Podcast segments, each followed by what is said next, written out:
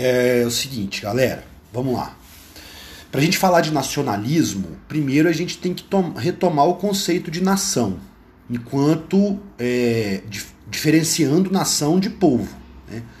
Povo é aquela coisa objetiva que é um, um, conjunto de pessoas que habitam o mesmo território. Né? Então, é, a diferença de povo e nação é quando o povo cria uma identidade comum.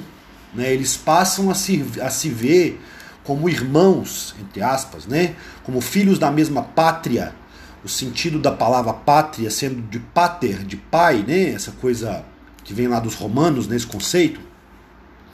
É, então a pátria ou a nação é aquela que reúne pessoas que têm uma causa em comum, que têm uma identidade em comum, que se veem como irmãos, que se veem como pessoas que estão ligadas por alguma coisa. No caso, essa coisa, né, quando se trata do conceito de nação, que nasce lá, é, vai lá, lá na época do iluminismo, com o liberalismo, as ideias de nacionalismo já nascem, né? Quando a gente estuda o final do Renascimento, a gente fala da formação dos estados nacionais.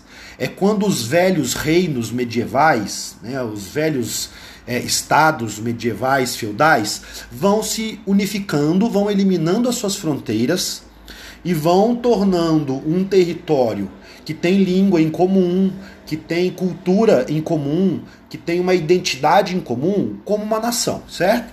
Então, a galera lá no final da Idade Média, na transição para a Idade Moderna, começa a formar os estados nacionais. E aí, no plano da ideologia, isso era uma coisa muito nova, porque até o iluminismo, até o liberalismo burguês aparecer como ideal, né, como base de tudo que vai ser construído depois na política né, e na organização das sociedades, é, o que unificava as pessoas na Idade Média? Qual é o fator, o conceito que unificava as pessoas na Idade Média? Era a, a, a origem hereditária, certo? Se você era da nobreza, era sua família. Se você era um servo, era o feudo aonde você pertencia, era o feudo de onde você vinha, portanto, aquela família nobre, dono daquela terra de onde você vinha, né? Então, o que ligava as pessoas em torno de uma causa não era uma questão cultural no sentido da língua, da religião ou dos costumes, né, do comportamento e dos costumes, mas a origem hereditária. Né? E isso é, óbvio, é óbvio que ainda temos resquícios disso, né, gente? Quando nós temos, por exemplo, é, a ideia de você preservar o brasão da família, de você trabalhar, é, se organizar com aquela ideia de, de família, né? Família protege família, que é, gente, ó, sabe onde sobrevive esse princípio meio que medieval, né? Que família ajuda família e, a, e o que importa é a família? Nas máfias, né? Vocês já viram filme, filme de máfia, vocês sabem disso, né? O poderoso chefão deixa isso muito claro.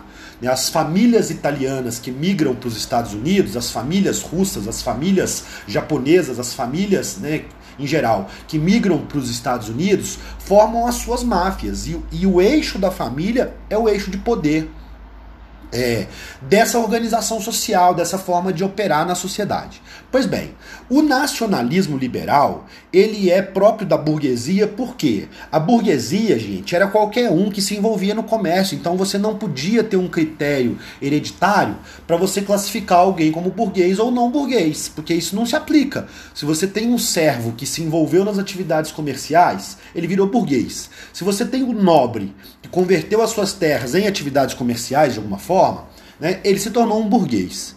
E aí você não pode usar o critério de sangue, de família, para você é, classificar e organizar uma, uma classe social, no caso, a burguesia. Né? Então as ideias nacionalistas que unem as pessoas em torno da cultura, da identidade, né? daí a língua, quando você tem todo o território que falava a língua de origem franca, vira a França. Quando você tem todo o território que fala a língua de origem saxônica, você tem ali a Grã-Bretanha ou a Inglaterra, que seja, né? E assim por diante. Quando você tem Portugal e Espanha, por exemplo, quando você tem a unificação dos reinos, você vê que tem uma unificação das línguas também, né? Apesar dos dialetos locais, existe uma língua, uma língua é, mãe, certo? É, enfim, e por aí vai.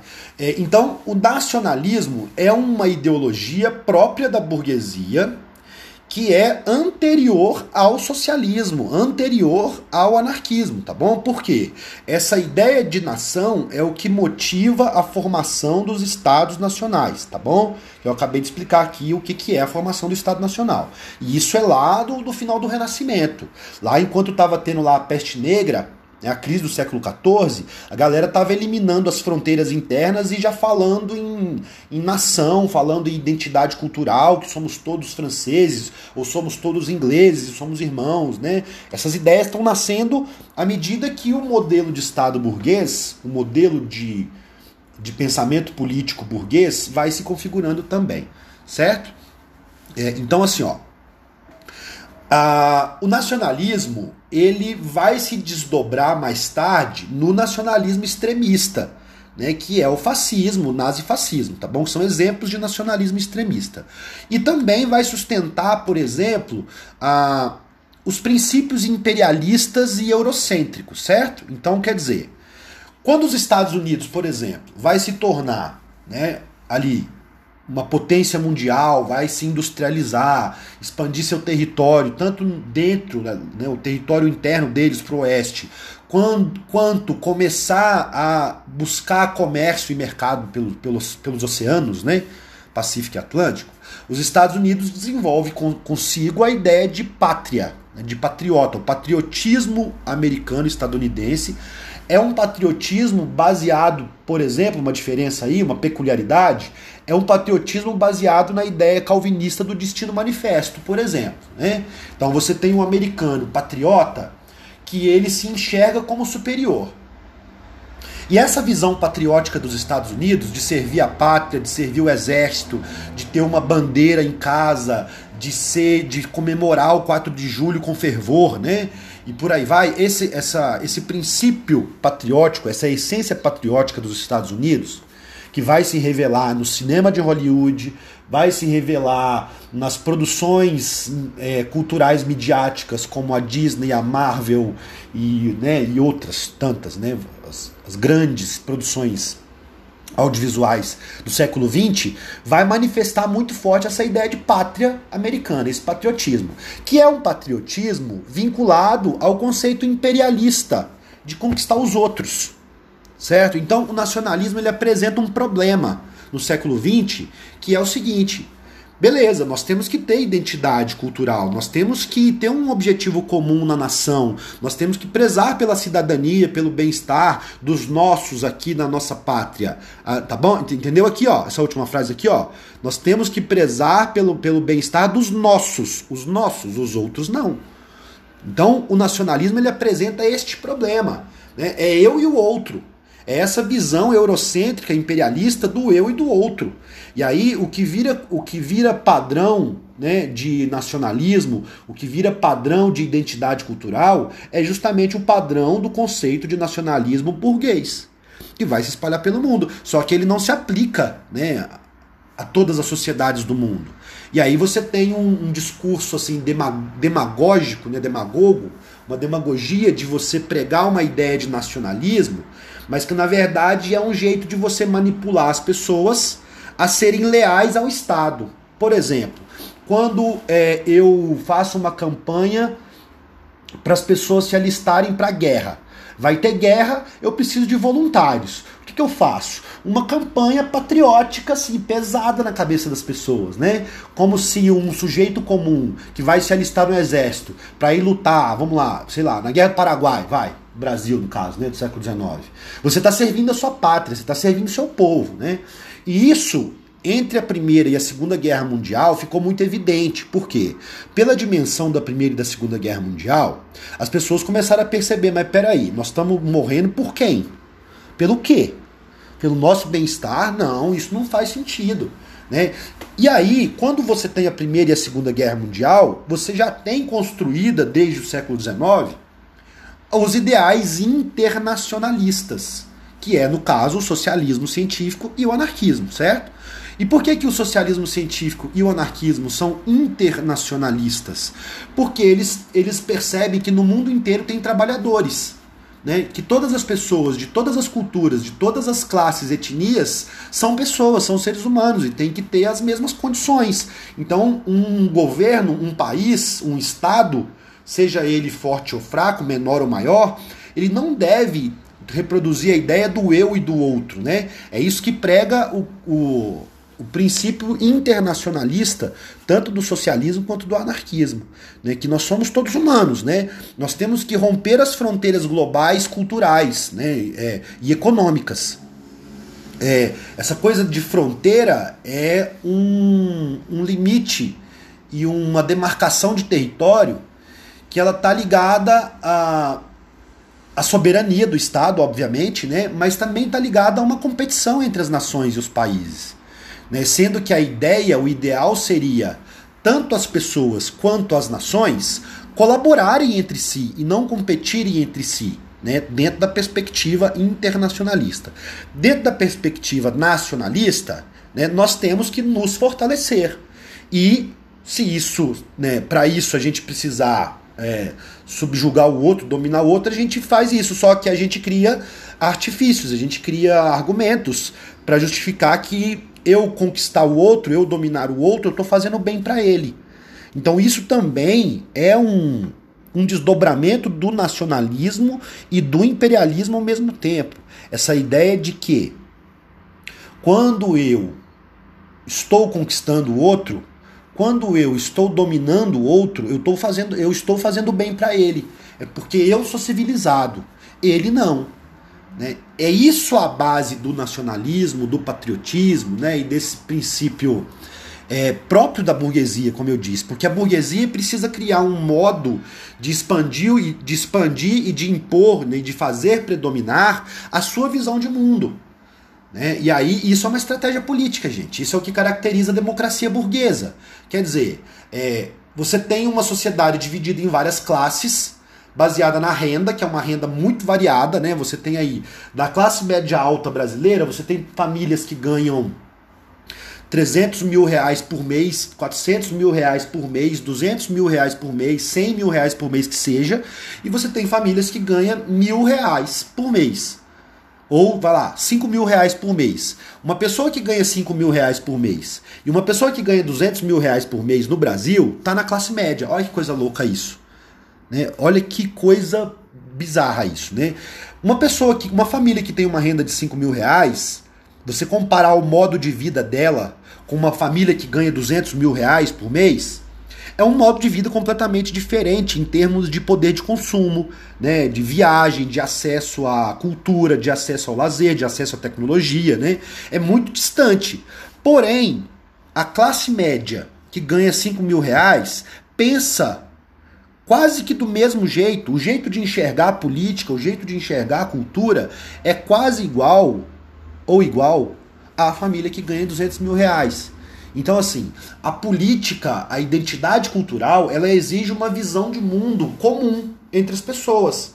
Né? Quando a gente compartilha de valores comuns, de uma visão de mundo comum, né, então nós temos ali uma identidade nacional, uma identidade cultural entre nós, né? E, a, e aí, gente, é, a gente precisa, quando se trata de sociedade brasileira, discutir o seguinte, né? retomando, né, já fazendo a ponte com, com, a, com a, os conceitos da sociologia. Né? No Brasil, o que nos faz de fato brasileiros? É sempre uma, uma problemática, uma problematização que a gente tem sempre que fazer. O que nos faz de fato brasileiros? A novela da Globo? Futebol? Carnaval? A língua portuguesa? né, que são peculiaridades do Brasil, certo? O Brasil é um país de território enorme que fala a mesma língua. Isso é incomum no mundo todo. Né? Um território tão grande que fala a mesma língua. É... é o futebol? A paixão pelo futebol? É a paixão pelo carnaval? É a sensualidade da mulher brasileira? É o senso de humor? É a malandragem? Quer dizer, qual que é o nosso fator de identidade cultural? qual é e qual deveria ser, né? Também devemos perguntar qual deveria ser. Né? Eu vou sugerir aqui para a gente passar essa, essa parte aqui qual deveria ser. O fator cultural brasileiro que deveria ser o ponto de comunhão da nossa cidadania é a diversidade. Olha que, olha que curiosidade, ó. Enquanto você tem a ideia de que a identidade cultural de um povo, de um país, é o que elas têm em comum, que elas têm igual, o que elas fazem de parecido, no Brasil a lógica é inversa, porque a diversidade étnica, cultural, social, econômica do Brasil, ela é tão plural, tão plural, que uma das, uma das coisas, ou a coisa que mais nos caracteriza é justamente essa, essa diversidade, esta pluralidade, entende? E a gente precisa enxergar isso enquanto sociedade. Por quê? A tendência é que nós reproduzamos é, um nacionalismo conservador, que é um nacionalismo que tende a tornar a sociedade homogênea, igual no sentido cultural, no sentido dos valores. Por exemplo, gente, há pouco tempo, o ex-ministro da Educação, Weitraub, lá naquela tal daquela reunião lá, naquele show de horrores que foi aquela reunião ministerial que divulgaram, o Weitraub falou assim, ó, para mim não tem que ter povos indígenas, é tudo brasileiro. É tudo brasileiro.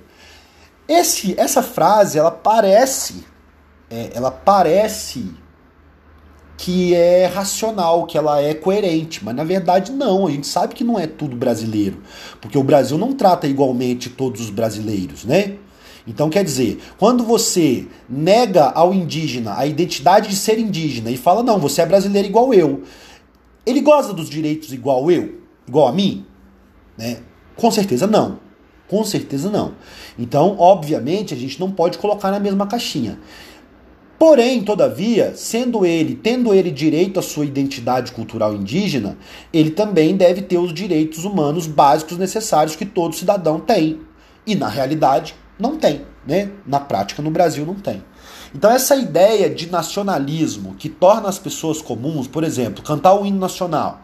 Né? Eu, eu ainda peguei uma fase na escola em que a gente é, cantava o hino todo dia, ou uma vez por semana, ou duas, fazia em posição de sentido, em fila, né, com aquele espaçamento de um braço, um do outro, e ficar silêncio absoluto, aquela coisa toda. Eu ainda peguei esse resquício de, de nacionalismo fascista, militarista, né? que é o que caracteriza o nacionalismo extremista, é deixar a sociedade comum, deixar todo mundo pensando igual, né? E o que, o que tem muito a ver com a cultura militar. Então a gente começa a entender a conexão entre as coisas, né? Por que, que esse nacionalismo, é, esse nacionalismo que prega a sociedade homogênea, ele é, ele é confortável. Por quê? Nesse nacionalismo, em uma sociedade homogênea, eu não tenho que lidar com a diferença. Eu não tenho que lidar com um pensamento diferente do meu. Eu não tenho que lidar com um costume diferente do meu, com um comportamento diferente do meu. Então, eu padronizar a sociedade dentro de um discurso patriótico nacionalista, na verdade, eu estou destruindo culturas e fazendo prevalecer uma cultura dominante. Né? Isso é um aspecto é um aspecto do processo histórico do século XIX e XX todo quando os europeus colonizam o mundo inteiro, né? Seja o neocolonialismo, ou seja, através do imperialismo de mercado, mas os europeus e os americanos colonizam o mundo inteiro, criam mecanismos culturais de ocidentalizar, né? Por que, que o calendário cristão é o calendário global? Né? Isso tem a ver com o processo de, de imperialismo, né? Você tem ali. É, o mundo inteiro aceita o calendário cristão? Ok. Ah, isso é global, isso é internacional. Ok, mas por que o cristão? Por que, que não o muçulmano, ou o calendário budista, ou o calendário judaico? Né? Enfim, isso tem a ver com uma predominância de uma cultura, de uma visão de mundo que está ligado à burguesia, que está ligado ao capitalismo, que está ligado ao liberalismo, ao iluminismo, ao modelo de Estado burguês. Então, o século XIX para o XX é a construção e a consolidação do capitalismo de mercado global. Global, não internacionalista, mas ele é global no sentido de tornar o globo homogêneo. E aí, gente, aí ó, de novo, agora é fácil, hein? Qual é a cultura, o que há em comum entre a comunidade, a grande aldeia global que virou o planeta Terra, né? O que que, que, que todas as pessoas do mundo têm em comum atualmente? Consumo, certo? É aí que é a grande vitória do capitalismo de mercado. Mesmo ele tendo as suas crises, ele se globalizou pelo consumo. Né? As pessoas querem consumir. Né? O consumo é a prioridade na vida das pessoas. Por mais que você saiba que o seu, o seu superconsumo gera escravidão infantil lá no Congo, você vai, por um momento, lamentar que isso aconteça, você vai falar, mas eu não tenho nada com isso e eu preciso usar meu celular, né? Que tem aqui dentro dele um mineral que vem de escravidão infantil, por exemplo, né? Então a globalização ela causa esse processo. Ela cria uma aldeia global, mas ela cria uma aldeia global onde a humanidade ela está sintonizada em torno de uma cultura de consumo. E aí, meus queridos, a gente chega numa questão é, essencial, tá bom? A gente chega numa questão fundamental, elementar. Esse nacionalismo que coloca as nações umas contra as outras, coloca as nações para competir com seus mercados, certo? Os mercados estão competindo. Por exemplo, China e Estados Unidos hoje, eles competem. E competem muito, né? São os grandes competidores do, do da aldeia global consumista que nós nos tornamos, certo? É, e aí essa aldeia global, com a cultura de consumo acelerada, né, tá provocando um, um, desequilíbrio ambiental em vários setores, né, desde aquecimento global a pandemias, né, a vírus, doenças, é, até fome crônica em alguns pontos do planeta, né, que é o esgotamento dos nossos recursos, do nosso ambiente, do nosso organismo, planeta Terra. Né. A, essa construção burguesa de sociedade de consumo, que colocou os mercados para competir entre si, mas ao mesmo tempo criou um padrão dominante que é o capitalismo de consumo, que nasce ali no bojo do, do, do consumismo, consumismo dos Estados Unidos, né? no pós-crise de 29, principalmente. Esse consumismo, essa cultura de consumo, foi o que o imperialismo do dólar, vamos dizer assim, né? O dólar quando o dólar se torna global, a cultura de consumo se torna global, junto com isso a cultura americana, um processo de americanização do planeta Terra inteiro. Né, hoje os, os grandes popstars, os nomes mais procurados na internet, as músicas mais ouvidas, os filmes mais, mais assistidos são todos produzidos pelos Estados Unidos. Né? Inclusive eu já até eu costumo até mencionar que a Marvel, né, como uma mitologia norte-americana. Os Estados Unidos se tornou um, uma nação tão proeminente no sentido de expandir a sua cultura, ao mesmo tempo que ela acultura né, os outros povos, que a mitologia norte-americana existe, né? E, e, aí pode daqui 200 anos, vamos supor que os Estados Unidos seja destruído, que a China lance uma bomba atômica lá nos Estados Unidos e dizime todo mundo, hipoteticamente, a mitologia norte-americana vai continuar existindo aquele modo de pensar norte-americano, os símbolos patrióticos norte-americano, quando você tem o, é, o Capitão América, né, ao mesmo tempo que tem o Homem de Ferro, por exemplo, né, que são dois símbolos diferentes, com sentidos diferentes, mas que representa essa, esse ser né, norte-americano. É, e aí, o nacionalismo, ele ainda é uma bandeira muito forte, o patriotismo e o nacionalismo, uma bandeira forte, uma bandeira psicológica muito eficiente para o discurso de direita, seja ele liberal ou fascista, certo? O nacionalismo é um discurso essencialmente da direita, porque está ligado à burguesia, está ligado ao iluminismo. Né? Então, é, enquanto o internacionalismo, a ideia de romper as fronteiras econômicas e, e romper com a lógica de competição, né, ele é uma coisa própria da esquerda, que reúne socialismo científico, né, socialismo tópico, anarquismo e as experiências políticas que já tivemos no planeta. Né, quer ver ó, uma contradição aí, dentro dessas. Quando a gente vai diferenciar a teoria de prática. O Stalin. O Stalin e o Trotsky tiveram uma divergência que tem a ver com essa, com essa coisa, com esse princípio, esse conceito que a gente está vendo aqui agora de nacionalismo. Olha só.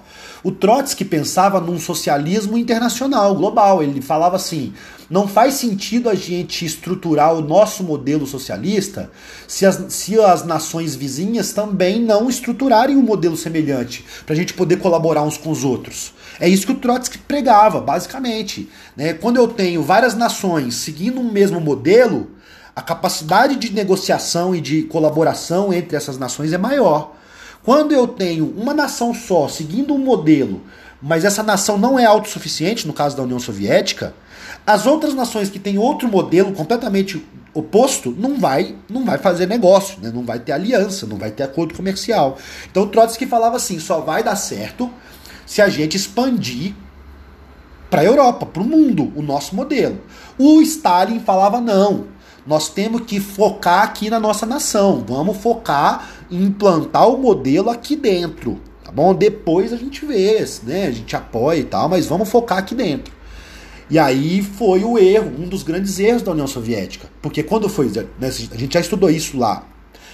Quem está no ensino médio já estudou isso no nono ano, né? Brevemente. Qual foi a grande falência da União Soviética lá no final? A União Soviética não era autossuficiente, ela não conseguia dar conta de produzir insumos, é, é, bens de consumo para sua população. Né? Nenhum país é autossuficiente. Por que, que Cuba sofreu? Cuba passou apertado lá um tempão? Porque Cuba não é autossuficiente. Quando o bloqueio, o bloqueio foi feito pelos Estados Unidos, o embargo comercial foi feito pelos Estados Unidos, é, isso tem a ver com essa, com essa coisa nacionalista, né? De você enxergar uma nação específica como inimiga e todo mundo que mora lá dentro é inimigo. Então, se eles morrerem de fome lá, é problema deles. Eles que mudem o regime dele e abram as portas para nós, né? Mais ou menos essa, esse é o desdobramento real que o, os princípios nacionalistas, né, assim, na macropolítica, na história, vai configurando ao longo do tempo. Certo? Então, o nacionalismo é uma, uma coisa perigosa. Né? O nacionalismo econômico é interessante, ele é necessário. Porque o nacionalismo econômico, no século XXI, na nova ordem mundial, significa você se proteger do capital estrangeiro, das grandes potências. É quando você pega um país em desenvolvimento que aplica uma política econômica nacionalista, isso significa se proteger da exploração do outro, certo? Ao mesmo tempo, se eu prego uma cultura nacionalista, eu estou criando uma visão de mundo onde a minha nação, os meus patriotas são do bem, cidadãos de bem, e os outros são do mal, né? Não, ou não são de bem. Então, quer dizer, se eles tiverem lá um posto de petróleo, a gente usa o argumento de que a cultura deles é degenerada, por exemplo, né? Um argumento nazista lá para os judeus, é uma cultura degenerada, é uma cultura que se espalhar pelo mundo, ela pode intoxicar as nossas crianças, né? E aí você cria esses artifícios culturais para poder conquistar e dominar e explorar recursos, né? Então, nacion... repito, tá? Nacionalismo é interessante do ponto de vista econômico quando se trata de país em desenvolvimento, país explorado. Aí sim, nacionalismo econômico. O nacionalismo cultural, ele trabalha com a ideia do eu e do outro. Então esse esse esse, esse princípio patriótico cultural de que somos todos, né, cidadãos e temos que ter a mesma religião, as mesmos, os mesmos uh, as mesmas escolas que ensinam as mesmas coisas e por aí vai, né? Isso não cabe mais. É, isso não cabe mais, isso já está ultrapassado, precisa ser superado para um futuro melhor para a humanidade. Tá bom, galera? Então é isso aí.